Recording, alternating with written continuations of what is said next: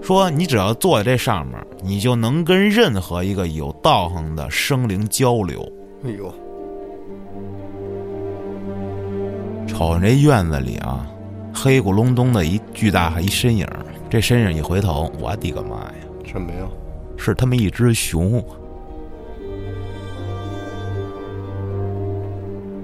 而且摔的都是同一条腿，同一个地方。哎呦，而且这还不是最邪，最邪性是他们几个家里啊都养猫，这猫也把这腿摔断了，也他妈全是同一个地方。一气之下离家出走，睡了一宿，结果回来就傻了。过了一会儿，这大师出来了，说我干不过他，无能为力。就看见这路边啊有一女的抱着一个孩子，并且跟那儿咯儿咯儿咯儿咯儿的笑。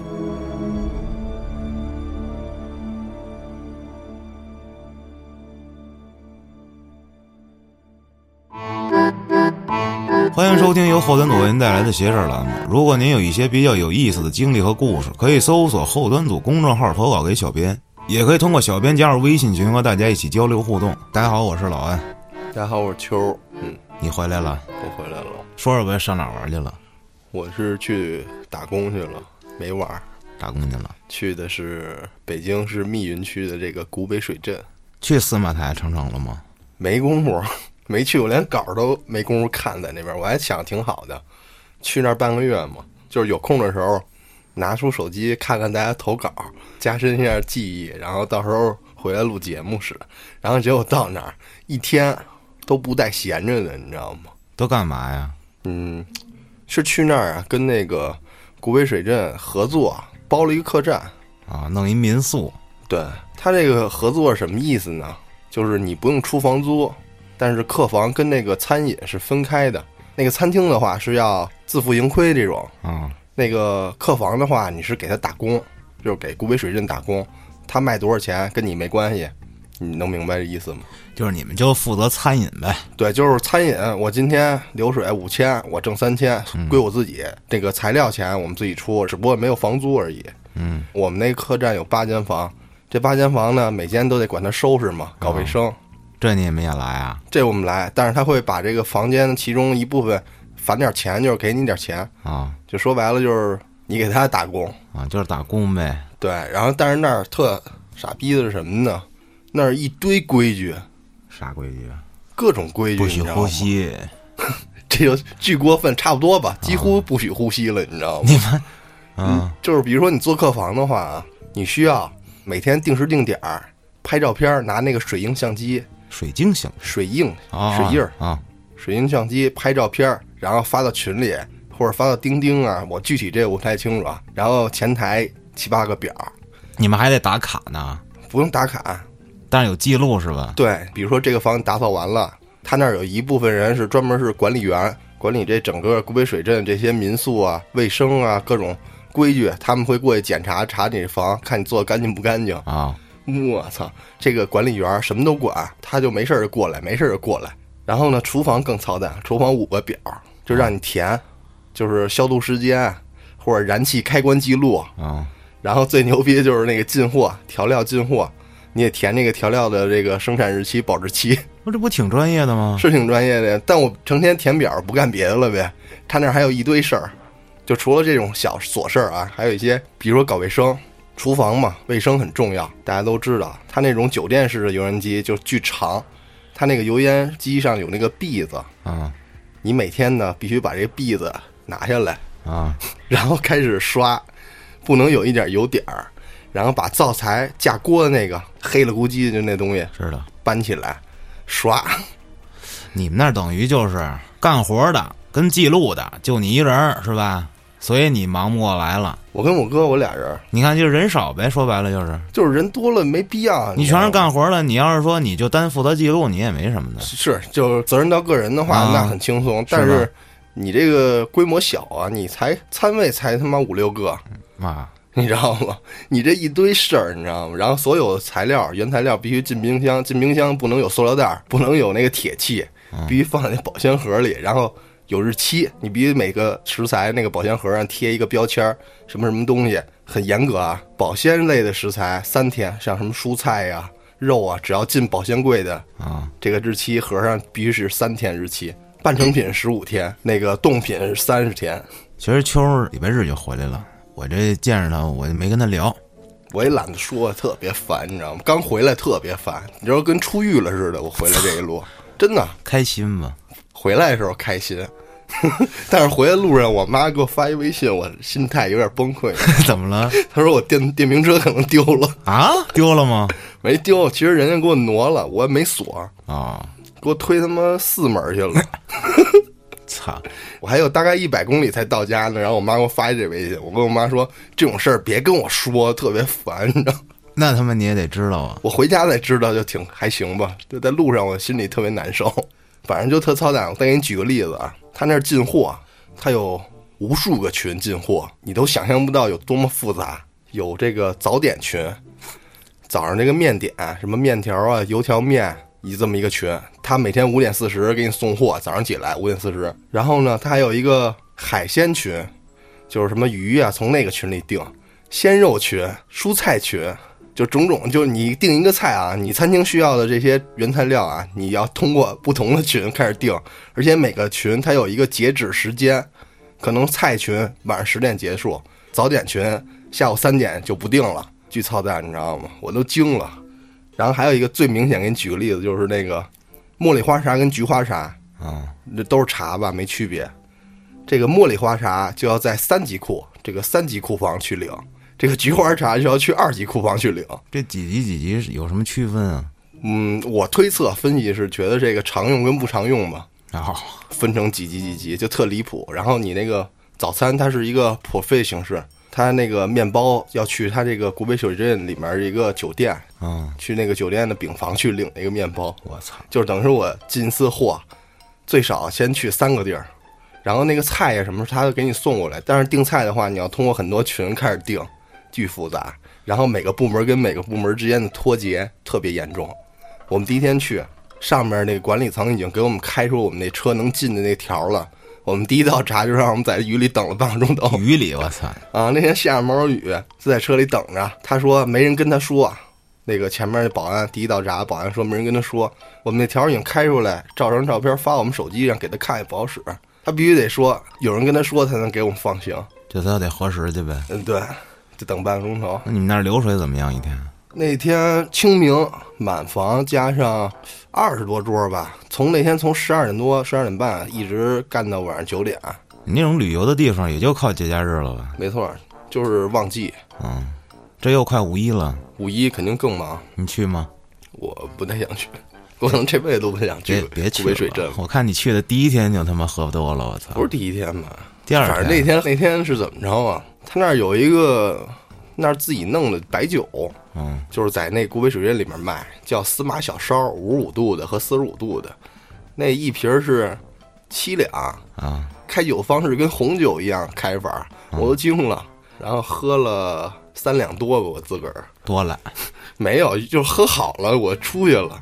那还一深夜食堂，开到凌我晨看三你点。家那天还直播呢。是我特无聊，我特寂寞，想我他妈那天天弄节目，非得给我发微信聊会儿，聊会儿，聊会儿，聊你大爷！我他妈的忙死了，我这正分裂着呢，我操！我就自闭了，我就想聊会儿天儿，你知道吗？所以我开直播，然后我去那个深夜食堂了，继续喝，那是朝日跟麒麟，我然好后像去十过五块钱一瓶儿那是景点里的那个摄影对啊，我知道那个巨贵，啊，然后什么都有，然后什么都不好吃。对 对对，但是你知道最最牛逼就是他那里所有餐厅的定价都不是特别贵，甚至比外面还便宜，就但挺是离不谱好的。吃啊，嗯，你知道为什么？就是因为我们所提交的菜单和价格的话，都要经过他们的审核，他们觉得这个高了，就给你降低；他们觉得低了，就给你抬高点。反正他妈房费是真贵，我操！啊，一间房一千多吧，然旺季后的时候我那会儿刚去的时候，刚盖好房，我操，三千多一晚啊、嗯，那儿斥资六十亿盖的呢，我直接就住农家乐去了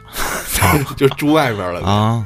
行，合适。我跟你说，去里面，我觉得那儿特别不合适，一张门票一百四，他的意思就是强制你在那儿订酒店，他酒店包含门票，嗯，反正给我去伤了。接我接着说那天直播啊。据说你家那天栽沟里了，啊，我我 那操！他那儿不是这种山形的那个小镇吗？什么叫山形儿？就是在山沟里，那他妈叫山形儿 的，操！那不是有高坡有低的吗？有台阶儿，我就是在那台阶上坐着，然后我说行了，走吧，回去吧。然后我晃晃晃，我挺陡的那台阶儿，我他妈直接就躺在旁边的土里去了。又我看摔哦你一还跟骑电动车呢，没骑电动车呀？啊？那你是走路摔进去了？走路摔的呀。我是，真牛逼！然后走到我们那客栈那儿，我一想三点多了，甭敲门了，但是让人开门，万一没人搭理我呢。然后我从那后院翻进去了，一人多高的墙吧，两米多高吧。然后我就翻，然后我往下一跳，又摔一大跟头。 傻逼！ 我看你那直播里头还说，哟，这儿什么禁止通行，不让 走。是吗？我忘了，喝你多了你那天我操胡胡逼聊是吧？啊，人家那个你的那个特别喜欢你那小姐姐小祖宗姐姐，嗯嗯，好家伙，你说你是跟人聊什么了？你知道？我我他妈后来也忘了，我的妈呀，反正都我傻一回了。去三点多了吧，好像我记得。然后据说第二天魏哥起来一顿痛批的你，我操，跟我嚷嚷，嗯，滚！ 哎我操！一牛逼说你他妈来这儿干嘛来了？我他妈在坑里了，然后滚！我他妈心态当时崩，我直接掉眼泪了，我操巨他妈委屈，我感觉你委屈个鸡毛！我他妈活儿没少干，我说喝点酒怎么了？喝点酒你耽误事儿了呀？我他妈没耽误事儿，其实因为没正常营业的嘛，没耽误事儿。但是我又不能再解释，你解释就是掩饰，你知道吗？牛逼！你掩就饰是顶死当时你就操，我不干了，马上你走着回北京 我，走不了，主要是我不会开车你，走着一百多公里回北京，那绝了，那可能今天才 回你来。刚要一出门，魏哥直接拉你回来，别走别走别走，出事儿了半道儿，我操！我操，反正那地儿真给我去伤了，不想再去了。没见过什么恐怖的吗？大山沟子里，我操，我还溜达还找呢。你们没有啊？我哥，但是我哥他老那什么，他对说他比较信他老上厕所，晚上起夜。我们住一阁楼，你知道吗？啊，我操，一木头楼梯，最牛逼那阁楼漏风，晚上每天早上起来我就巨冷，我在那儿哆嗦。人家容易风湿，别吹着，我操！嗯，他晚上去厕所回来之后，上完那木楼梯还挺陡，他说都走到床跟前儿了，就听那楼梯那嘎嘎嘎响。老化了，风吹的，是，我说你就是你有压力在上面，它肯定中间有些成分，它就挤压了嘛，或者是就开始气温响。原因呢，湿度问题但啊。是我哥就不对啊，他一本正经，没有这么简单。我都走到楼床那儿了，他还在那儿想呢。是我说那行吧， 反正我没懂，我也我也没碰见过。魏哥是比较那个在意这方面的，嗯，然后就是比较奇怪，他说啊，就是说这厨房老给你搞一些小破坏，嗯，就是有时候什么面粉袋儿漏了，弄一桌子面粉， 他就觉得，呃，他有就个往好这块兄儿，弟过来了，他就往这边靠。我就心想，我操，我说那是指不定谁给捅一下漏了。是你心大，我就觉得无所谓，但是那边真是不可怕，你知道吗？我三点多还在外面遛弯儿，你想想，我一点儿害怕的意思都没你有心大，你心大跟你比不了。我自己前些日子录那快手，啊黑老师发了我的稿，我他那是什么呀？油管的视频，啊！然后我去解说那个视频，灵异视频，我他妈没看过那个视频，我只有文字，啊，我就得脑补那个视频，你知道吧？然后我看了几个黑老师做出来的成品，嗯，我操，给我吓坏了！我自己看着得恐怖，然后我再录的时候，我脑子就想，哟，那画面，我操！录的我一直在家，哎妈，贼吓人。然后这个时候啊，我这不是白天吗？啊大早上起来的，八九点钟有阳光进来呀，我这阳面啊，我就看那个我那桌子上不是有阳光的影子吗？啊歘，有一黑影晃过，叭，我就把耳机摘了，我就站起来了，一看是什么，我们家小黑从那个窗台上走 了，吓死我了，我操！你知道现在节事儿已经需要咱们在深夜里开始找这气氛了。不主要是我找着气氛，你知道，今儿我一出门，拿着我那个小电动车啊，我那俩电瓶我就下去了。我说我骑车过来吧，我家离公司也有三分钟，骑上那个电动车。我刚把那个电瓶放那个车那儿，我准备开那个盖儿嘛，然后那个电瓶啪就闪了一下，线那块儿，然后我一看，我操，线折了。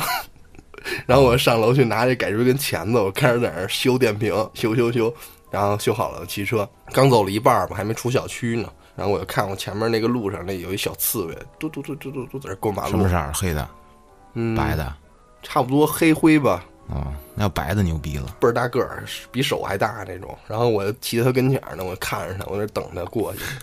然后我还想，我想，我心里当时那想法，我说要不给人抓了，给收了得了。我操，你真牛逼！你试因为试我吧，之前养过嘛，我不是特别害怕。那他妈是野生的，是，然后我就想，算了，走吧， 放你一马。然后我来了，然后到公司楼下，我正好又撞见你了，嗯。就倍儿巧啊，今天来这一路。那你说的这动物，我这正好有几个关于小动物的网友投稿。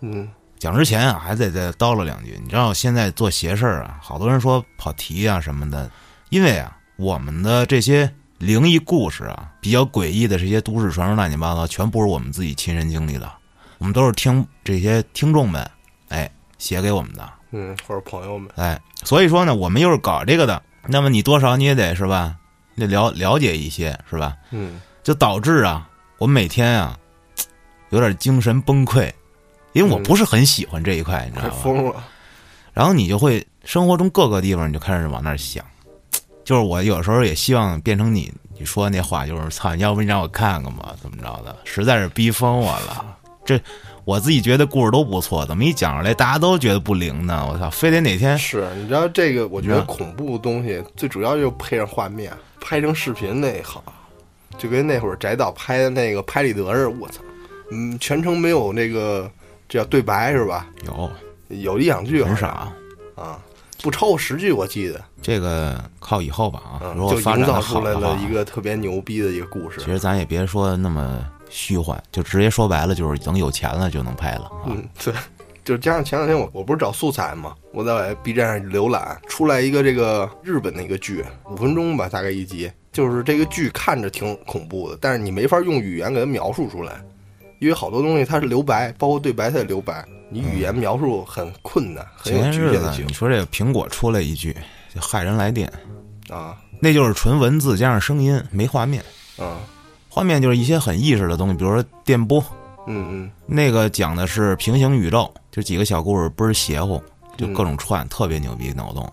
那也没有啥画面呀、啊是就是故事牛逼，你得自己脑洞大。嗯，对你像这种啊，我认为啊，咱们就是什么恐怖元素都有嘛。对对对，你们既然喜欢，那咱们就都来各种风格，比如说一惊一乍的，然后恶心的，就那种感官刺激的，嗯还有这种细思极恐的，还有一些类似于都市传说的啊嗯，就是什么都有。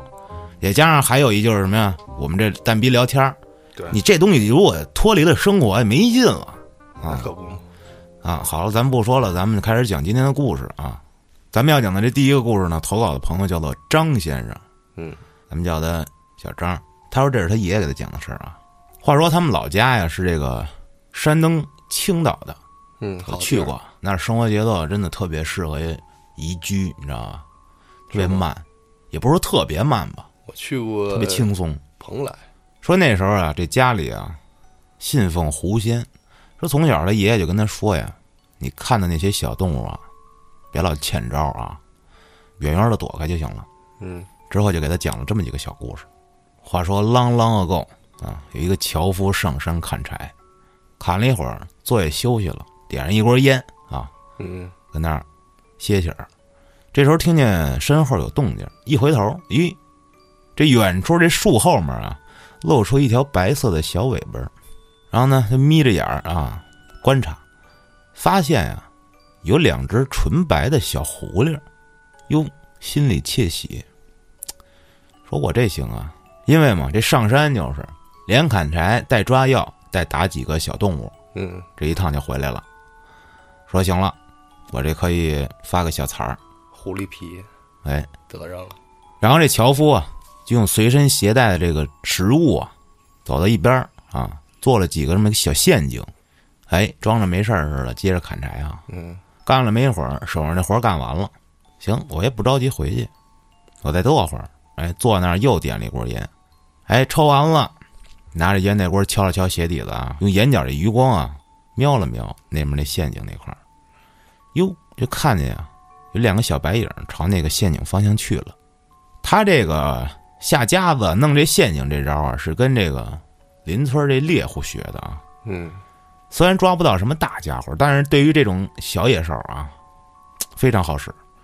结果等了会儿走过去，走过一看傻眼了，这陷阱啊，明显触发了，咱也不知道具体是啥陷阱，反正应该是小夹子什么的啊，嗯，有可能是给你拢子里头扣上了，因为这种东西啊，就怕伤了皮。你如果弄那种弩箭，叭一下射穿了就完了，对，白打了。发现明显动过了，而且食物也没了，可是连根毛都没看见。操！说我都等这么半天了，啊我操！我再转悠转悠，转一圈一无所获，得，就这么地吧。背起这个柴火下山了。可是走着走着啊，就感觉很奇怪，觉得这林子周围啊，老有眼睛盯着的。塞着的，左右瞧瞧，啥也没有，接着走，来回这么三四次，不对了，觉得嗨操，今天是不是碰上什么不好的东西了？这会儿到了家门口啊，天色已暗，啊，猛一回头，明显歘一道白影从他身后唰闪过去了，我操！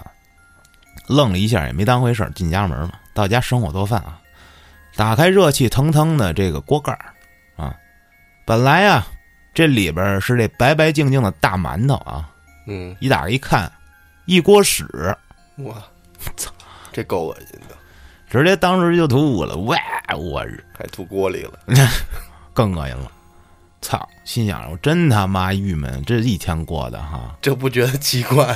这不害怕吗？这就惊了， 这干什么呢？这是，直接消化了就，就愣了一会儿啊，就把这一坨屎啊就倒了。嗯，嗯，锅都扔了，别要了。可是奇怪的是啊，当这锅屎倒进这茅坑子里，又变成馒头了。我操！这樵夫一看，我他妈魔术，这得换一口锅重新做啊！结果这邻居好几天就没看见这樵夫啊，有点奇怪，就跑到他家看见了。一进屋就瞅着樵夫躺在这炕上，明显瘦了好几圈儿啊，下不来炕了。就问他怎么了，兄弟？听了这樵夫的话，邻居傻了，说我这怎么着怎么着的啊，这一锅屎馒头啊，嗯，来回一做一变锅屎，啊，到了就馒头。你说这，这邻居赶紧回家了，拿点吃的，说赶紧给他吃，要饿死了。嗯，刚一给这樵夫，樵夫马上嫌弃的叭扔在地上，怎么给我屎啊？看见邻居一愣啊，这邻居就琢磨着我操，毕竟嘛那会儿啊，这村里人都知道啊，有这些仙家什么的，就说你是不是招着什么了？平时你就是老进山里头逮这些小东西，我们跟你说你还老不信，得了，我们就找个这个大师给你看看吧。请来这大师啊，烧了香，摆了贡品，当时重新蒸了一锅馒头，再打开一看，白白净净大馒头，这事儿就结束了。嗯，收障眼法了，这个只是一个小开头啊。这个小张啊，听完他爷爷给讲这个，就问他爷说：“哟，我记得以前您也打狐狸啊，您怎么没事儿呢？是吧？咱家这馒头怎么没事儿呢？”这爷爷说呀：“说我以前打那都是什么呀？杂毛狐狸嗯，啊，不是白就的，没道行的。但是你要逮着这种纯色儿的啊，小心了。接着呢，爷爷讲了第二个故事，啊，这故事呢是一个猎户，他进山打猎，在山上忙活半天，收成不错，逮了点张袍野鹿。本来想要下下山啊，去这个集市换点米面，啊嗯，结果半路碰上一只大白狐狸，心生贪念，不记得这老家的嘱咐，觉得先给它逮了，收了你啊。可是那狐狸很聪明，东躲西藏，在山上就开始跟这猎户躲猫猫、藏猫儿啊。这狐狸也不跑，这猎人叭一开枪就没影儿了，你找半天也找不着。你要一走，哎，它就从远处钻出来，跟前面瞎晃，就折腾你。逗你玩就儿，挑衅你啊！我靠，这猎人不干了，他妈的侮辱我，侮辱我， 侮辱我的枪法啊！就被深深的鄙视了，嗯，那你死定了啊！就跟着他较上劲了。可是这狐狸啊，实在是太灵了啊，倍儿油，就折腾到天黑了，啊这猎人才回家。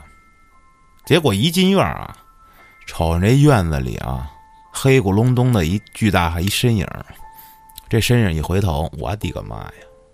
什么呀？是他妈一只熊我操！上咱们家院子去了，我操，吓坏了，梆，抬手就是一枪，这熊啊，扑腾倒地上了。过去一看，我操，我老妈！哇，这么狠！嗯我操！小张听到这儿傻了，说这是您亲眼看的。这爷爷说了，嗨，这周围人都知道这事儿，这村儿里你就问去吧。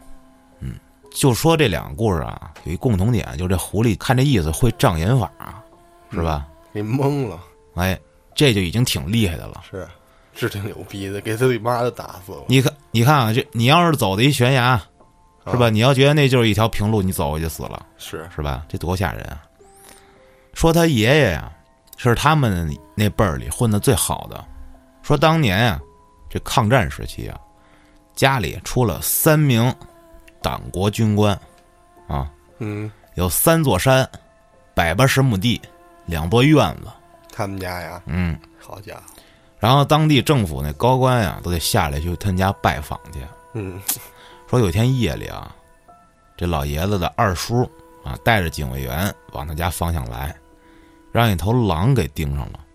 这狼就一路跟着啊，一开枪就跑没影儿。骑马走一截路，哎，这狼又跟前面那儿坐上，就盯着你，还是只要是听着枪就跑。这村里人听见有枪响啊，出来不少人，这才把这个二太爷安全的护送回来。这老爷子他爷爷那时候还小，这二太爷跟这警卫员啊，加上两匹马，累的是大汗淋漓，据说被吓得够呛。而且那时候啊，经常会出现这种狼进村的事儿。他爷爷就给他讲了一关于狼的故事，说当年啊有一家儿就不是很富裕，但是有一天呀、这家里的主母啊，在后院的墙根儿捡的这么一布包儿，拿回家一看，哇，一包的黄白之物啊，金银首饰，这可乐坏了。结果从那之后啊，每天都能从后院的墙根儿那儿发一笔，嗯，一布包。我靠，这慢慢的啊，家里就有钱了啊，盖了新房子，买了不少地，其中有一间啊，就当仓库，用来啊放这粮食、吃的什么的。他们把这肉啊都吊在这房梁上呢。嗯，突然有一天啊，就有人发现这吊在这房梁上的肉少了。哎，这婆婆先前以为是不是这儿媳妇儿偷偷拿回娘家来了，这底漏啊，就把这儿媳妇儿训一遍。没成想第二天又丢了不少，得这家里主母生气了，找了好几个这年轻的家丁啊，晚上就埋伏在这个房外，想逮一现行。就这么等着啊。结果半夜就看一个黑影啊，出溜钻进这房里了，还听见这挪动凳子的声音啊。一声令下，这外面人举着火把，哇就冲进去了，一顿乱菜啊，一顿乱打，最后发现原来是一只狼。这事儿呢，慢慢就过去了。但是自从这狼被打死以后啊，这后院墙根儿那儿的每天的那小布包，嗯，就没了。接着家里的人啊，一个一个的全病死了，这家儿就慢慢的就败了。最后的爷爷说，有一句话叫“狼死绝地”，知道啥意思吗？说的是这狼死的地方寸草不生，那地方就会产生祸事。我也不知道有没有这么个讲。我还头一次听说狼这方面的事儿，让我想起那个胡八一他爷爷的事儿了。就是胡八一他们家为什么不杀耗子？啊啊啊啊！那耗子叫什么来着？忘了，我我我知然道，后我给知他道。起了个名儿，是那耗子老来给你送东西嘛，然后你陪着那耗子一直到老，是不是因为那耗子也抽大烟，对对跟他对，爷爷一块儿，嗯，天天在家里想起来了，家徒四壁了，还抽呢。嗯，然后这耗子没事儿给你叼俩钱儿过来，叼俩钱儿让你买去，是俩人一块儿抽，他爷跟那儿车耗子跟那儿闻，对，嗯，这跟那个异曲同工之妙啊！这个，而且你看过《狼图腾》吗？啊，我看过那是电影吧？你看的，对冯绍峰那个，对看过书吗？书，我没看过，那在当地啊，狼真是一个就是特别神的一个信仰神物。啊。其实电影里演的也还行，那我觉得电影演得不错。嗯我记得就有一段儿他们去这个山上掏这狼崽儿去，啊，杀狼嘛，嗯，挺挺嘚儿的。就是有人了，就是容不下其他物种了，就是真是招你惹你了。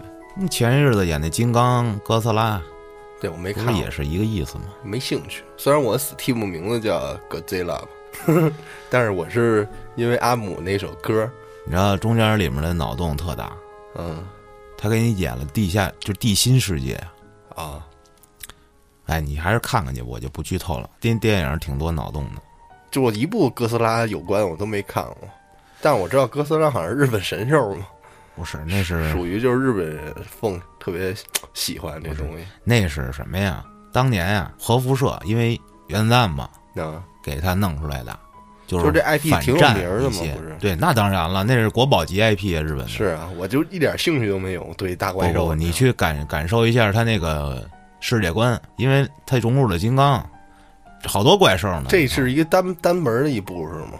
不是啊？这个哥斯拉大战金刚，我跟你讲啊，它有这有一个前传宇宙怪怪兽宇宙，你知道吗？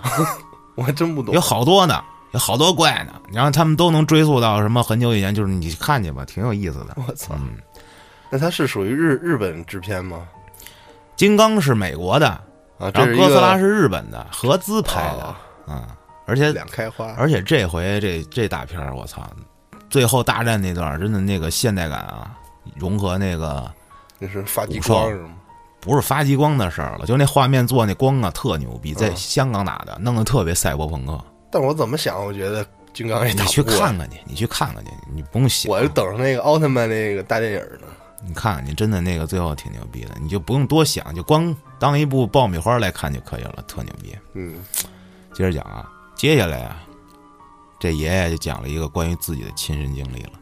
话说六零年啊，那时候发生什么了啊？自己大家脑补一下就行了。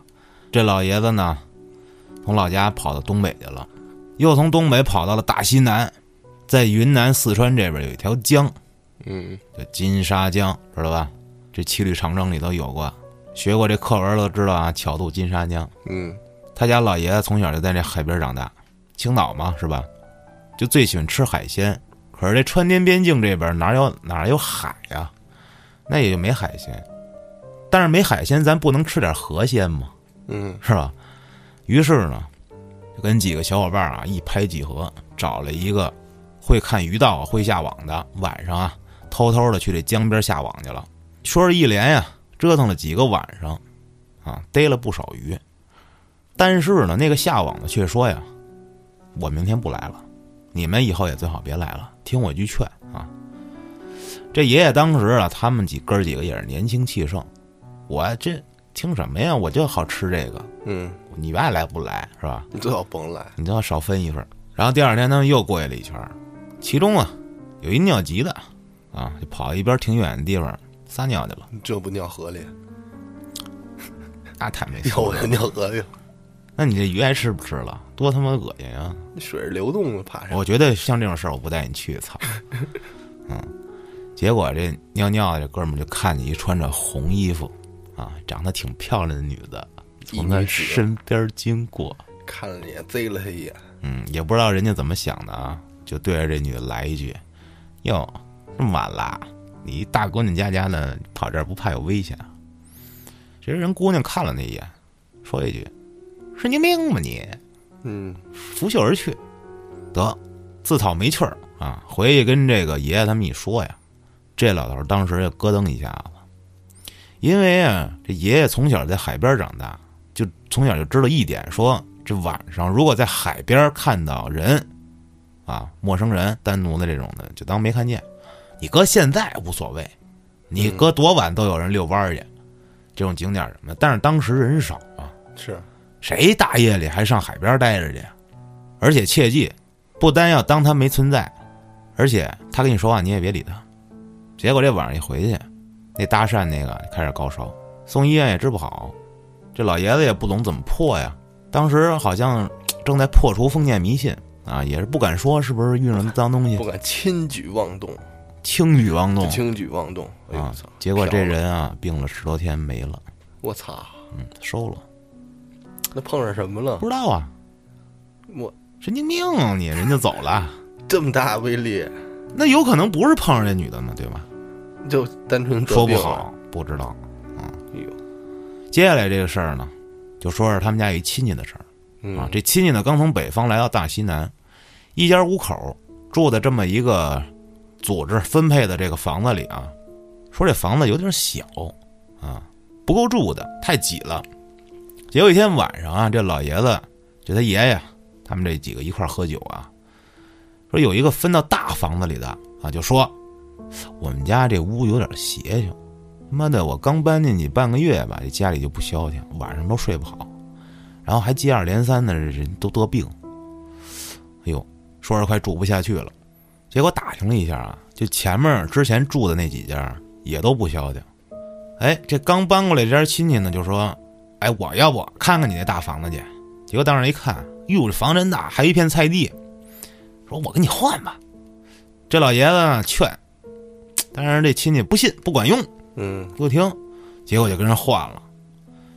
这亲戚这一家呢，小儿子当时啊一表人才，正跟外面跟姑娘谈着恋爱呢，结果自己母亲啊不同意这门儿亲事，一气之下啊跑到外面这凉亭儿离家出走睡了一宿，结果回来就傻了，就闪了，疯了。精神受到打击可能。这小女孩呢，那时候上初中，也不知道怎么着想的啊，就我操喝农药了。自杀了啊！这小张小时候啊，在这亲戚家住过，他以前呀、是出了名儿的这个睡觉特别死。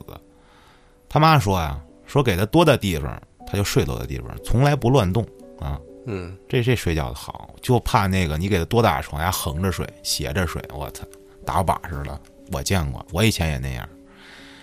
说有那么一晚，他从他们家床上啊就那亲戚家啊掉下来三回，不过那时候还小啊，也不知道害怕，但是，一到这亲戚家那卫生间啊，就莫名其妙的害怕，一蹲在那儿就感觉这后背凉飕飕的，一层鸡皮疙瘩。嗯，不知道为什么，这亲戚家这老人啊，都是得了这个肺部的病，走的时候都受了不少罪。当时这亲戚家是住了那房子之后回来，就就这样了。慢慢的呢，他长大了，记得呢，那是刚上初中的时候，南方啊冬天没有北方这咱们这么冷，但是呢天儿还是一样，就是黑的早啊。早上起来去上学的路上，伸手不见五指，走着走着啊，突然他往左边跳了一下，当时自己都很懵啊。这跳完，哟，这不是他自己的反应啊，嗯，这为什么会跳一下呢？然后从他身后一辆没有开着灯的车擦擦着他这身边唰就过去了，我的妈，嗯嗯，下意识，长后眼了，我操，无比之后怕，这就跟那会儿我跟唐松是啊，那灵魂那次医院是嘛，啊嗯，那个人境贩子遇那回，啊，对，嗯，就是冥冥中的一种感觉，是吧？这都说不上感觉，脱口而出，嗯，就来了，来了。然后啪就往那跳，哎，有那劲儿。嗯，后来上了高中，他们学校正在盖楼，一大片还没盖好呢。他们这新生啊，分到一栋这个非常破旧的这个老楼里啊，就住去了宿舍。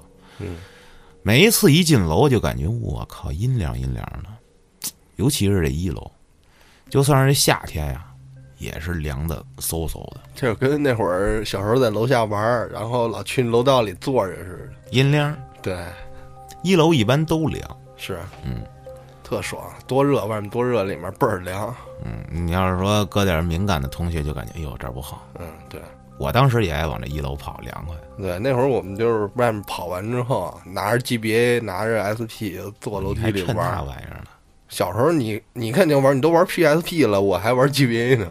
不可能，我那 PSP 很往后了，已经是，啊不是上小学我都时五候六吗年级才买的，是那会儿我还玩 GBA，我都没有 GBA P 那个 SP 啊，那你可更好了。我起步是 PSP，那操，甭说了，凡尔赛我是起步跟 boy，啊然后 GB GBA，然后大家跟我一块儿换嘛，换换换，然后大家都换到 SP、PSP，然嗯后我还玩 GBA 呢，我那 PSP 呃就玩了一个月就丢了，操， 然后我也没法跟大家联机了，然后逐渐就是放弃掌机了，也没有，就是自己就不跟大家玩了，你知道自吗？闭了，操就玩不了了，你知道吗？这种掌机游戏，就我拿着联机线不知道怼谁，嗯，再再自己买一个 GB，俩人怼着去吧你，一个人玩儿。挺孤独的，就开始。我跟你说，说，现在你上淘宝看那卖那个当年的 GBA、SP 还贵着呢，对，还涨价了，我操，停产了吧？说是说说明，停产了就没了嘛，没了是啊它就涨价了。对你再往后放个十来年、几十年更贵你了，要是留当年的那些游戏卡，那有用。就跟现在你买当年的那些什么世嘉、土星这些游戏机似的，几几 NDS 千块钱。啊，什么 PSP，你看现在不 PSP 几是，再百块往钱，再往前，那个九几年的游戏机或哦我者八几操年游戏机，你买更贵。你哎你你知道小霸王是盗版吗？我知道然啊后，倒闭了，是他一厂子，各种盗版人家。他是是哪个？那厂长还挺良心，好像。那一开始是学习机，对，就是打学习机的名号嘛，各种做广告，洗脑，其乐无穷。给家长洗了脑了，都给他大家买小霸王，带一键盘那会儿，咱聊一聊啊，当时啊，这小张他们住二楼，四人一间，每星期上五天，然后就可以周末回家了。星期天晚上必须回宿舍啊，这学校里有晚自习。有一回呢，他们返校啊，上完晚自习回去睡觉的时候啊，这对面这床上这小子就说说他这回没回家，说整个二楼啊也没几个人，中午几点也忘了，就觉得呀有一女的进屋了。然后呢，就动不了了，当时连眼皮都睁不开啊。接着这女的啊，就问了他一个名字，说：“你知道谁谁谁不？”说是自己儿子啊，儿子丢了找不着了，你知不知道去哪儿了呀？这同学说我不认识，我不认识这个人。问这女的说：“你儿子住哪房间呀？”这女的就说：“啊，就住你这间对面的上铺。”这哥们儿一听不对呀、这对面是我同学呀、他不叫那名儿啊。啊，嗯这女的说：“行，我知道，走了。”然后这同学就醒了，也能动了，明显就是鬼压床了，对吧？嗯，这事儿也跟他们说啊，这小张上铺那小子那一年都没敢回来再住过了。为啥呀？这女的问的就是那上铺啊吧？那他也没打听打听上铺之前住的是不是那谁谁谁呀？你听着呀，啊，后来听学长说呀，他们这间宿舍楼啊，以前是医院的停尸房，哦呦，后来医院搬走了，学校后来才搬过来的。操，不过也就这一年的事儿，啊，超不过这一年去。那边刚盖好，他们就全搬走了。这房子啊，现在住这个全都推了，哼没准以前这就是是吧？啊，就是那个停尸阁，我操，冰柜， 我是他住在 那啊格里，了，住那阁里，我操。哦呦，嗯，再后来呢，就是前年了，一九年十月多，那时候每天下班啊，他都去爬山去锻炼身体。这回走过一个拐角的地方，瞅见一个有那么一细长的那么一生物，跟那儿蹦蹦跳跳啊，他也第一回瞅见，他就本来说有点犹豫过不过去呢，但是他这人有点强迫症，嗯，说他每次必须要走到自己定的那个点位，就是说我每次走路走这条路，我就必须得从这儿过，啊，要不他强迫症啊，就要不就跟难受就跟咱走那人行道，就跟那个有不一样色儿那格儿，啊，然后有时候我溜达的时候，我就不踩那个带色儿的格儿，就强迫症嘛，差不多吧，嗯，也没那么强迫，这种习惯吧。嗯，结果他就就那么走下来，就打扰到那个小动物了。啊结果十二月底的时候就把脚给摔骨折了，啊，紧接着疫情就来了。当时啊，他正好说在家待着，没事儿刷微博、抖音啊，才发现，啊、原来他看见了这个东西啊，叫做黄鼠狼，哦因为他之前没见过啊。哎呦，这个呢，就是这小张分享给咱们的故事，还挺长，前半生主要是他听他爷爷给他讲的事儿啊，是不错，有点意思。今天我讲的基本都是关于动物的，还有呢，有啊。这个投稿的朋友呢，叫做小李，啊，他讲了他们村儿里之前发生的一事儿啊，说呀、这村儿里原来有一条路啊，经常有这个开火车的司机从这条路上走，这路边儿啊有那种很久没有人打理过的这个墓，就可嗯能就是坟啊，哦，木，嗯，就可能就是家里人都搬走了这种的，嗯，荒坟。只要这夜里啊有这货车开过的时候啊，这灯就会照在这墓上，我操，贼吓人。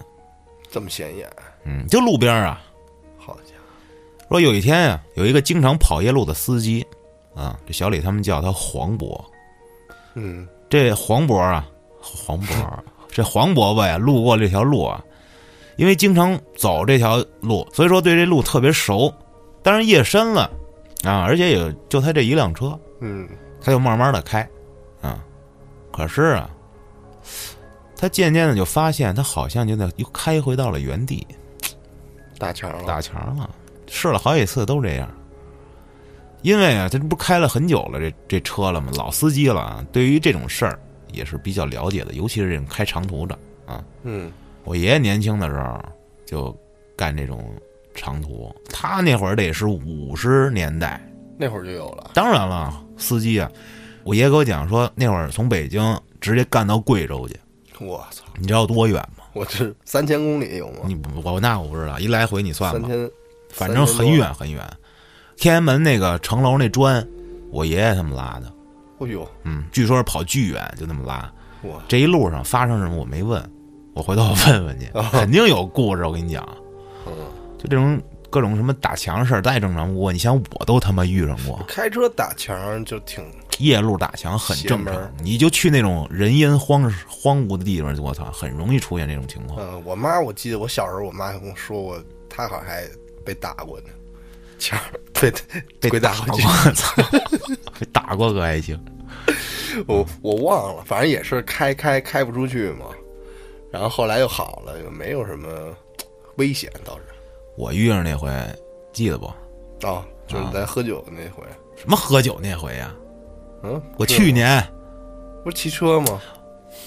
大哥，我去年五一的时候，我去他妈的那个石家庄回来的路上，哦， 没听过的朋友去听那期啊，老安的离奇经历啊，那期我以为你说骑车的那期付付费，操！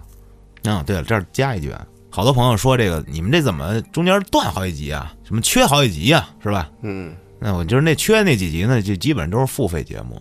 对具体想知道怎么听这付费节目，你就私信小编去啊，因为这个平台问题，啊咱也不能给别的平台打广告。嗯，公众号里也有，您可以去公众号里看看去啊。就说这么多。嗯，这黄伯伯就选了一个这个祖辈儿们传下来的老办法，特别简单啊，而且特别好用。什么呀？就是停下来睡一觉，明天一早再走。操！简单粗暴， 简单粗暴啊。说这时候啊，这黄伯伯刚要停下来，就看见这路边啊有一女的抱着一个孩子，嗯，并且跟那儿咯儿咯儿咯儿咯儿的笑。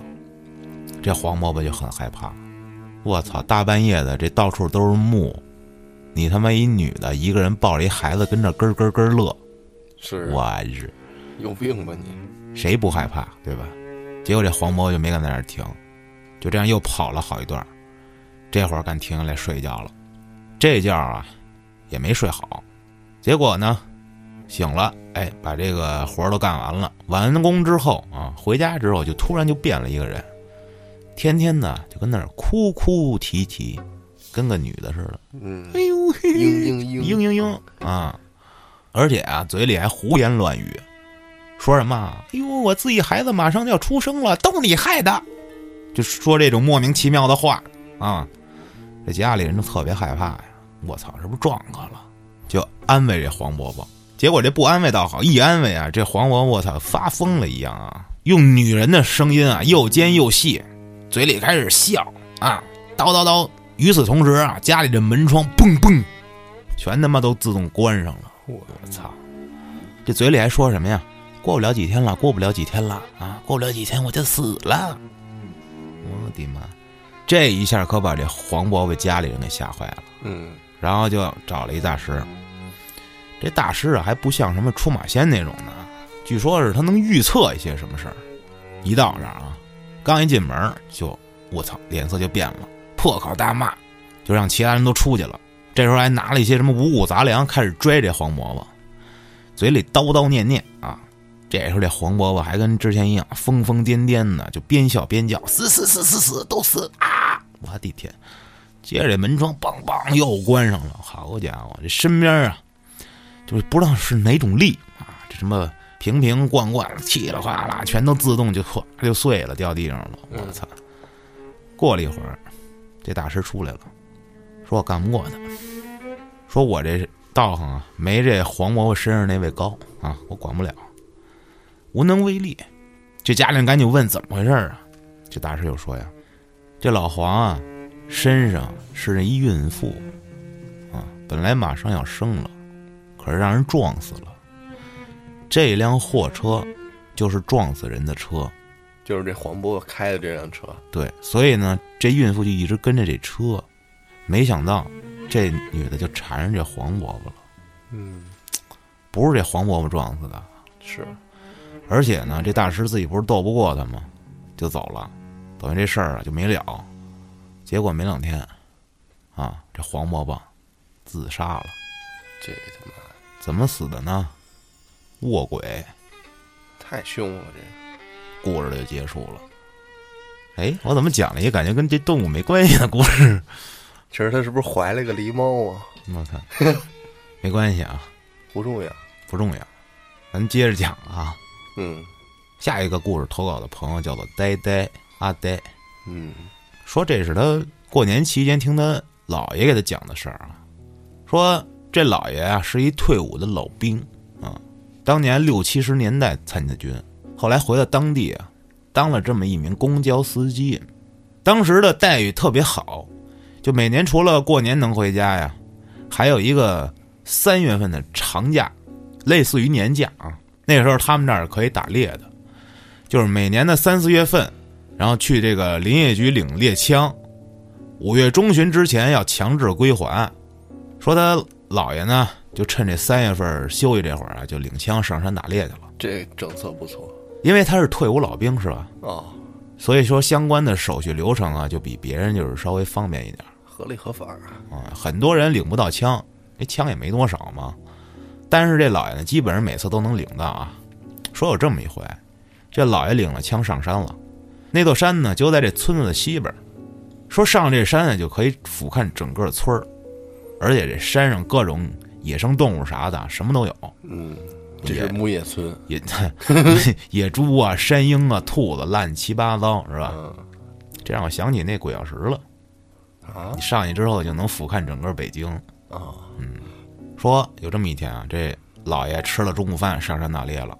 嗯，他说他刚上山没多久，打着一只大竹鼠，嗯，是那个心情不太好，所以拿它烤了吃。见过大竹鼠吗？我见过，什么样啊？我在没视见频里哦见过，过啊、就是你知道有一个华农，华农兄弟不知道。 ，B 站上这么一个呃主播，他就是在一村儿里，他之前就是靠养竹鼠火起来的，啊，他就是养了一堆竹鼠，然后呢，每天录视频，这个就是去那个竹鼠去巡视去，然后拿起一只竹鼠跟那个观众说：“这个竹鼠太胖了，咱们把它烤了吃了吧。” 然后这个竹鼠有点抑郁，咱们把它烤了吃了吧。操！ 而且各种说各种方法把它烤着吃，找借 找各口种。借口，操！就是长得就是大耗子，肉肉乎乎的，然后，嗯，好吃吗？不是尖鼻子，我没吃过这个，这属于野味儿吧？虽然是可以，现在是繁殖人工可以繁养，殖对，啊人工可以繁殖，但好像疫情那会儿他也不弄这个了，哦，嗯，明白了，应该挺好吃的，我觉得。反正肥不拉几的大肥耗子呗，就是。对对对，嗯没有尖鼻子，是那个跟那个仓鼠差不多，跟那荷兰猪什么的，聪明吗？这玩意儿？不聪明，看起来都不聪明。你看他这里就说了，说这老爷啊，当时逮着只大竹鼠都没用枪， 徒手逮着的，我操，嗯， 他肯定太抑郁了，出来嗯，太抑郁了，就把你烤了吃吧啊！他想啊，哎呦，今儿运气可以啊，我应该能打着好东西。接着就转啊，转着转着转着，这天儿就擦黑了。因为这山上啊，大家都知道温差大，昼夜温差呀极大，是吧？对你看你在感受乌贝克过口是吧？对，低个比市里低个好几度，三四度是一到夜里贼凉，我操！啊。然后，并且这个市里，我不是回来一看，哎呦，都绿飘了毛嗯那个柳絮了啊，都绿了。嗯这山里也比那个市里晚个半个月吧，这个节差不多节气。嗯，接着呢，这山上就隐隐约约起了一层雾。他说，当时那视觉感官就跟眼睛得了白内障看东西似的， 这一般人没得过呀你就理解为糊的，白乎乎的就行啊，啊。而且这团雾啊，就像跟着他似的，他去哪儿，这雾就到哪儿。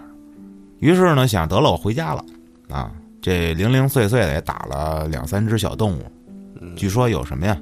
你说一只竹鼠，就那抑郁的竹鼠嗯，啊，一只断了翅膀的野鸡，多吃不是野鸡，还有一些蚕蛹，啊，好家伙，哎，就在他往回走的时候，都可以看见这村子的灯光了啊。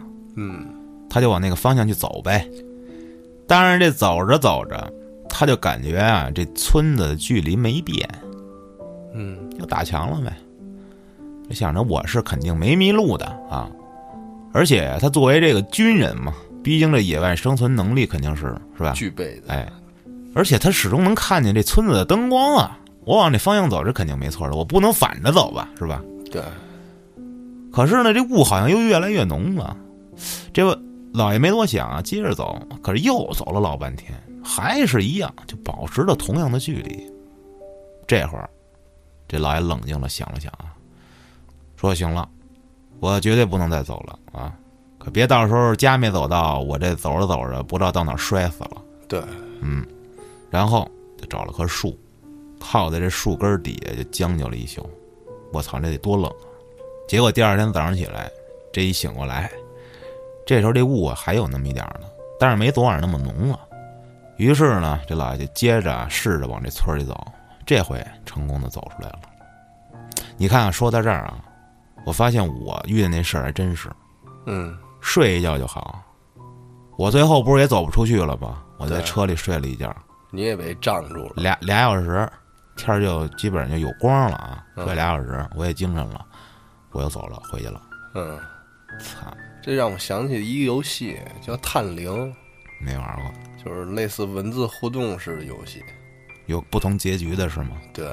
它这个其中就是有一个桥段，就是哥俩开车在这高速公路上，啊，其中一哥们儿还拿着诺基亚那会儿，收到一条短信乱码儿，其中有个别字能看清楚，但是你不懂它什么意思。嗯就比如说可能是“走”这个字能看清楚，或者“别走”嗯能看清俩字儿，剩下都是乱码儿。然后这哥俩就开车在高速公路上，开到前面啊发现那地上一滩纸钱，嗯，俩人就没敢过去，下车了，走到前面一看，纸钱消失了。嗯，又又往回走，就回车上嘛。走到车上一上车，再往前看，那纸钱又在那儿我操，这不是魏哥讲那个吗？啊。然后呢，他们就不敢往前走了，就开始倒车，倒车倒着倒着到一拐弯的一个地儿，然后发现呀、这个山底下他走的盘山路嘛，发现这个护栏边上有一个楼梯 嗯，啊，能下去。这个下面还有灯光，像是一村儿似的。这俩人呀就寻思是下去呢，就是这时候呢，你就开始选择，让你选择你是下山呢，还是在车里待一宿啊、啊？你就就别选择在车里待一宿，那我肯定选择下山玩游戏嘛，我操，对，然后结果呢，我肯定就是按正常结局嘛，嗯就是继续流程继续走。第二天在车里待一宿之后，原来这个位置上并没有这个楼梯，底下也没有村子哦我操，嗯，你然后走就呢，摔死了呗，然后呢，这个继续往前走，然后其中还有一个桥段就是这俩人开车，这俩人睡了。啊，睡着了在车里。过了一会儿呢，就醒了，醒了说准备开车走，但是车怎么打不着了？嗯，这个时候他俩呢就给你选择，一个是在车里等着，明天那个再再走打电话嗯救援嘛，然后要么就是站在路边儿搭车，或者是往前走。然后如果你要选搭车的话，就触发了下一段剧情，好像是有一个卡车过来了，然后你俩呢就搭上这卡车了。上了卡车之后呢，你俩坐在这个卡车司机后面这个座儿，迷迷糊糊呢，你俩就睡着了。再一睁眼呢，你就突然发现这卡车司机，你怎么跟他说话，他也不理你。嗯，然后开着开着呢，就开这个挡风玻璃上有一个白衣服的女鬼我操，从这个玻璃进去了。然后这时候你就特恐惧，但是你在这个卡车司机这后座儿也动不了。突然前面又来了一辆大卡车，两车一撞，我操，这时候呢，这故事呢就醒了，发现你俩人还在车里呢。嗯，嗯，就这么一叫个什么探灵？探灵，手机游戏呃，好像移植到手机上了，Steam 的吧？ ，Steam 呢现在移植到手机上了，嗯好像、哦，好像要付费有意。思，可以玩玩。我这还没讲完啊，接着讲啊。嗯这不是老爷走回来了吗？回到家啊，就把这个头天打这东西啊拿回来清点清点，发现什么呀？这抑郁的竹鼠跟这野鸡都在啊，嗯，但是唯独这七八颗蚕蛹不见了。后来啊，这老爷就原话跟这个呆呆这么说的：说这幼虫到蛹，然后到虫，这蛹这一块儿是非常关键的一步。这原话啊，说就好像你们现在的高考一样，行估计是什么呀？说那天土地公公想着呢，就给保护了。啊，说这个竹鼠跟这野鸡你打就打了，为什么呀？因为他们可能就可能说他食物链抑郁呢不是说他们没本事，让你勤了，啊，对吧？你看那狐狸不是还牛逼呢，枪打都打不着，是吧啊？啊，那他们笨，就让你逮了。但他们是这造化，哎，你不能打这手无寸铁、无法反抗的蚕蛹，好家伙，它只能就在那儿待着。你逮不逮了吗？说这不行。说这雾啊，估计就是来救这蛹的。然后这呆呆说说现在很多地方都讲究说吃蚕蛹啊，就是跟各位说一句，说给每一种生物留条路啊，在向自然索取的同时，不能把事儿办绝了，要学会适可而止，懂得感恩。哎，我觉得这说的就是在索取的时候，不能把事儿办绝了，这我特特赞成。对，就就是你你看，割韭菜，你得给韭菜留着根儿， 就是不能你连根儿法，你逮鱼的时候是吧？那个排卵期啊，那些鱼啊，你不能逮去。 嗯，就带籽儿的呗，对啊，然后你这种对啊逮、呀打猎的时候逮那种带籽儿的都放，是啊，就不能逮那种。你就我操，你把这事儿都办绝了以后，你就没得吃了，你瞧，啊，你没就错等着被报复吧。大自然的反馈，我操，你死定了。嗯，承受来自大自然的愤怒，嗯，所以说这个故事不限于是蚕蛹啊，我觉得可以限于万物。嗯，好了，只要有生命的，咱们接着讲下一个。啊，接下来这个投稿的朋友叫做北港初晴，我们可以叫他小北啊。说他是一个高三学生，然后今年过年的时候啊，听说了他们家族啊这么一段传闻啊往事，嗯比较传奇啊。说他们家是满族的一个分支，属于八旗其中之一。好啊家，伙，具体是哪个分支他也不太清楚。就先说他小时候遇上过的事儿啊，说他小时候啊，他爸跟他妈一直在外面打工，他就跟他爷爷一块儿过，然后每个月呢都会带着他呀，在这野地里啊这一个草坯房子里生活一个月，说每天呀杀一只鸡，他爷爷家里养的啊，就放在这个草屋外面，说每回半夜只要有人敲门啊就出去，时间不长，就二十分钟啊，当时他不是小嘛，也感觉不到什么，时间观念，哎，就看见当时那老挂钟就走那么一格儿，嗯，拿现在一看就二十分钟。说当时记得特别清楚啊，说就十二点敲十二下，再敲一下十二点半，啊，一个小时敲一下嘛。嗯说那时候他爷爷回来就躺下睡觉，啊，如此连续了三年，直到他后来上小学，就没跟他爷爷一块儿去那大荒地那个小屋了。嗯，就有这么老老有这么个流程，反正是杀鸡，夜里有个人敲门，这祭祀呢是吧？你听着，说当时呢，他们这家族啊比较壮大，也就是说人口多呗，嗯，出门几步啊，就就能碰上个叔啊、姑啊什么的。说当时小，没合计那么多，就觉得挺好。为什么呀？人口多，小伙伴儿就多呀，是吧？当时呢，每年呀、他们这儿都会举行一次祭祖，啊，说是按某种字号排的，什么呀？就比如某字辈儿、某字辈儿这种的，嗯，德云社那怎么说来着？ 什么龙腾四海吧，是那个忘了，云鹤九霄，嗯，什么云是叫云鹤九霄，龙好腾像是年是什么忘了，哎，无所谓，反正就那意思吧。说当时他们那儿都都会有一个领头的啊，嗯，领头的就拿着一个九个铃铛的这么一手串儿啊，然后拿一把宝剑，好家伙，说这就是按这个当时字号排的。说当时啊，这个小北也有一个，说他们这一辈儿啊，怎么排的呢？是先是他，然后呢是他三个弟弟，然后是外叔家的几个同龄的，就是这辈分都比他小，比这小北小，也小北就最大，在他们这辈儿里，大排行啊。说这是一个前提啊，说然后呢，随着他们二三十个吧，这人不多嘛，二三十个，啊这年龄开始变大，十六七岁的时候就开始出事儿。先是他外叔家的几个跟他同龄的玩儿的时候，把这腿给摔断了。而且摔的都是同一条腿，同一个地方。哦呦而且这还不是最邪，最邪性是他们几个家里啊都养猫，啊，这猫也把这腿摔断了，也他妈全是同一个地方，然后就治呗。但是那些猫啊，都被扒了皮埋在祠堂里了，我操，也不知道为什么啊。太血腥了，接着呢，就从那以后啊，这几个折了腿儿的家里的这长辈儿就陆续开始死。我操！而且每一个都是前一个的头七到了就过世，直到下一辈儿了，就剩下他就是他到他爷爷这儿为止了啊。啊，七天一个，也就是说这时候啊，他们不都按辈儿排吗？等于啊到他爷爷这辈儿啊，就他爷爷就就老大了。当时他们爷爷搬出他们村儿啊，这猫也带走了。但是这个小北注意了一点啊，就是这什么呀，每一个过世的老人，那老人他养的猫也就消失了。就这样啊，这两年之内，他们这个家族就散的散，搬的搬，走走，而且所有的猫也都消失了。咱说他们每家里都养猫，嗯，说这今年啊，这小北成年了，说终于进了这祠堂了，结果知道这家族里的所有的事儿。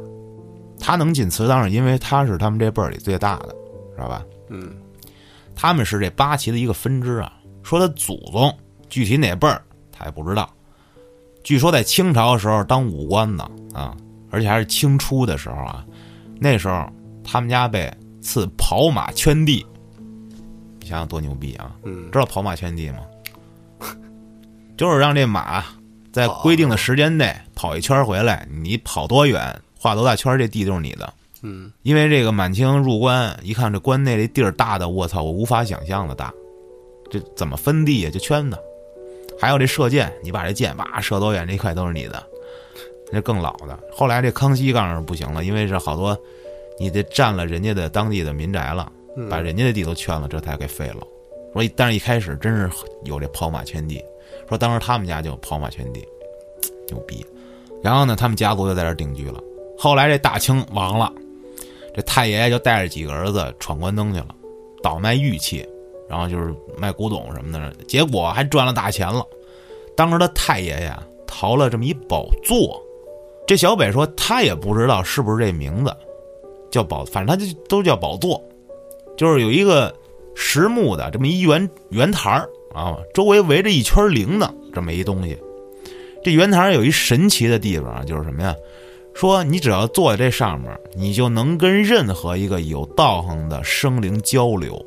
哎呦，就是你可能坐上之后，你就连接另一个 宇宙时空了。不我是，操！就是他家族这些事儿，你知道让我觉得特像南派三叔写的这些小说小是说吧里面这些灵感啊哈，这《盗墓笔记》里这小说就是一个家族的命运跟宿命，嗯，就是有一个轮回或者是怎么着我操！我跟你说，真像。你特别往后听更像邪他妈听着这，个可牛逼了这个。啊，啊就跟那个他写那个张起灵家、嗯这个家族，每个人小时候都要经历什么什么样的锻炼，最后选出一组长来， 就是这种。这不是跟那个我说那个蜗牛头那流浪汉那挺像的吗？咱接着说啊，说当时他这太爷爷啊就不信，嗯结果就一屁股坐在这上头了。啊当时啊，这太爷养了一只猫，他就喊这只猫啊，结果啊没反应，这猫没理他，他爷爷就以为说这东西操骗子没用，就把这宝座给拆了，但是把这宝座周围这一圈铃铛啊都卸下来了，做了五个手串儿，五个手链儿啊，嗯，当时他爷爷啊，就这呆呆的爷爷啊，数了一下，这一堆铃铛，这一圈铃铛啊，正好九十九颗。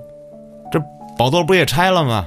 就放在这院子里啊，当这么一个歇脚的这么一个墩子了。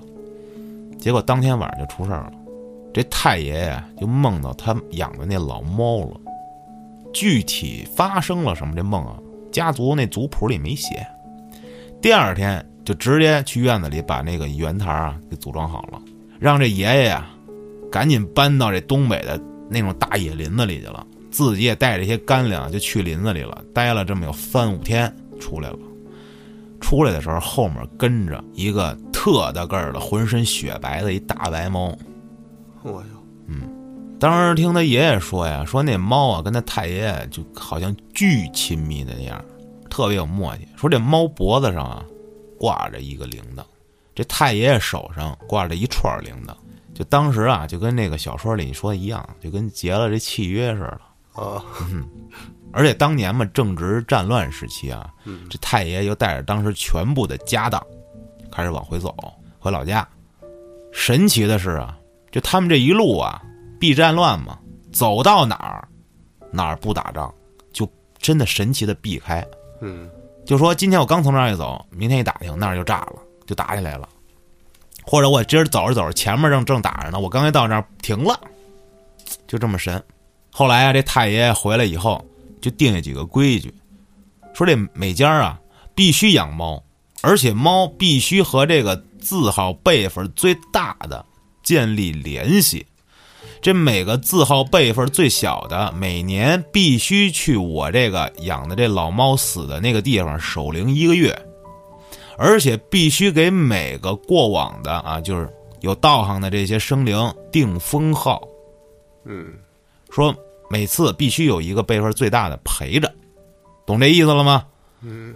就是去那个草屋里那个，他爷爷当时是辈分最小的，他每个月都要去这草屋那儿做这些事儿，而且每次都有一个最大的辈分陪着，就是带着小北，因为他是他那辈分里最大的。说每个辈分最大的成人时啊，必须就定一只猫作伴儿嗯啊，直到这猫死，或者猫遗或族人被杀死为止。后来啊，这太爷过世之后啊，家族的成员就按照这个族谱上说的就办。但是后来时间长了，年头久了，改革开放了之后，嗯，你这些就是唾弃了，就就已经抛很弃很少有人去照着做了。这家族的有些旁枝末节的就开始不按这族谱上说的干了啊，就是整个家族就在他爷爷这块儿开始，就基本上只有他爷爷就照着做，嗯，结果就有了开头说这事儿。衰败了，嗯，相继去世，后来就出现了几个就是他同龄的，什么受伤的这种乱七八糟事儿。家族里的人也开始陆续就退出家族了，就族谱啊，就剩他爷爷这一支儿还坚持着。最后他把这个照片发我了，啊，什么照片？就这铃铛跟当时那宝剑，我我看了，我操，这铃铛真的就是感觉像那种六角铃的，不是不是圆的，圆的那种黑了吧唧的，估计是铜铃铛，因为它氧化了什么就黑了。嗯，然后那大宝剑也挺狠的，我操，那这这个故事结束了吗？到这儿基本上就结束了。而且当时他说了一个，说他们那儿有一个铃铛的使用方法，就是说你晃动这铃铛的同时啊，这猫的铃铛如果也就挂脖子上啊，如果也晃，那就说明你跟这猫心意相通，就拥有你就拥有跟猫一样的能力。具体是不是什么九条命什么，咱就不知道了。啊，这基本上就是这些。后来呢，这个小北啊，就打听这个族里的几个年长的老人啊，这族谱里说当时记载的有可能是夜猫子，不是猫，啊嗯夜猫，夜猫子。现在他们家族养猫的，他也没问出来到底是从哪代开始的，就是说当时因为写的肯定是文言文啊，嗯，说这猫猫猫什么的，有可能是夜猫子。你知道夜猫子什么呀？我不知道猫头鹰啊。哦，知道吧？说你有可能跟，要是有这能力一样的话，是夜猫子的能力的话，我操，牛逼了不！是从他太爷那会儿才开始立下这规矩的对啊，但是从哪代哪支儿开始说变成养猫了就不知道了。哦但是人有一支儿说哦有可能养的是夜猫子，哦，我操，这真的挺挺牛逼的。这我感觉就听着就像是这个他太爷跟这个这猫啊，嗯，做了交易了，你知道吗，而且还一就个，保你家族兴旺什么的。而且他们这族谱上写的那些有的文字啊，还是特殊的文字，就他们这一支儿的基本上都不认识。听着像一巨大家族，你知道吗？我跟你说，如果说咱去真的再仔细的说跟这位朋友咱研究研究，再问问什么的，没准儿嗯真能问出更多的细节来。是啊，这他是哪儿人啊？没说，投稿里没写，应该是咱北方的，姓啥他也没说。你不叫小北吗？ 是吧？北港出哎姓情北，你非打听人姓啥干嘛？你调查人家族去，我操，好奇啊，我这事儿挺牛逼的，是挺牛逼的，那跟你也没啥关系，操，你也不能加入人家家族。我这不肯定不加入啊，这我一外星人，你们家族有故事吗？我没家族，我跟你说，我家族牛逼，我爷爷给我讲的，我亲们口家族说已经的。散了。啊我爷爷说，我们家当年是山东过来的，来北京的。说我们家族第一波来北京的是干嘛的呀？给和珅看坟的，然后就留下来的。啊，这可太牛逼属了于！什么？原来我们家是守墓人，我操，操，嗯，我们家族到我这散了，已经。 你这以后再不生孩子完蛋了。我想想啊，你我可以不生，我都你有兄弟姐妹、堂兄堂姐的可以。有我哥嘛，他应该有孩子。你这家族的事儿怎么讲？以后都是独生子现在已经淡薄了你这独生子一个一辈儿一辈儿的传啊。嗯，你又没有兄弟姐妹，那你这家族就不成体系啊，对对？吧？所以说还是不能独生子。对，现在现在建议不是多生孩子，哎，这个大自然的规律嘛，就很少有独苗的啊，独苗对都是个例。反正我觉得我我姥他们家还行，挺好，这一家人就扫墓一块儿扫一块儿去那种。是这个家族问题，咱们之前不是也聊过一期吗？聊的还挺多的，对对对，不赘述了，对对对是吧？啊，今天感觉聊的也差不多，也给点干货是吧？这庆祝庆祝你回归是 吧？啊，这个月呢，咱们这个五一之前吧，争取咱们再加更两集哈、因为上个月实在是太累了，我这个月就不那么疯狂的加更了。然后呢，快手上啊会有一些新的视频，大家可以去找一找，就搜“后端组”就可以关了。注一下。哎，里面是视频的，就跟咱们斜视里讲的不一样。我反正我不敢看，反正是我录 的啊，你们胆儿大去看去吧。好了，朋友们，咱们这期就聊到这儿了，咱们下期再见。努力进化，小动物世界都代价，祖先已抹去爪牙，相爱相杀，一定有更好的办法，攀比下谁先跪下，不再进化，动物世界里都太傻，为情表现到浮夸。得到了你就该丢下，人心来不及粉刷，所以啊，人总患孤寡。